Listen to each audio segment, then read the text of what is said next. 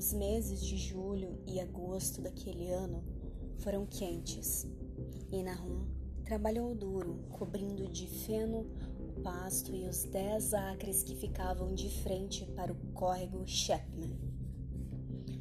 A carroça barulhenta abria sulcos profundos por entre as veredas sombrias.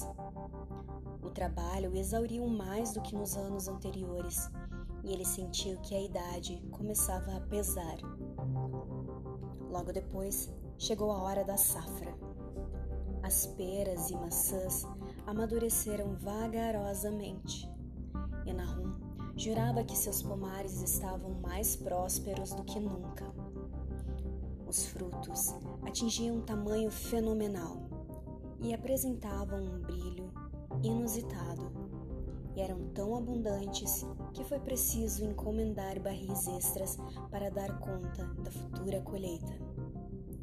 Mas o amadurecimento trouxe decepção, pois todos os belos frutos de aparência suculenta eram impossíveis de serem ingeridos. Por entre o delicado sabor das peras e maçãs penetrava um amargor furtivo de insalubridade, que até mesmo a menor mordida levava a um desgosto duradouro. O mesmo acontecia com os melões, os tomates, e com pesar, Nahum viu a colheita toda ser perdida.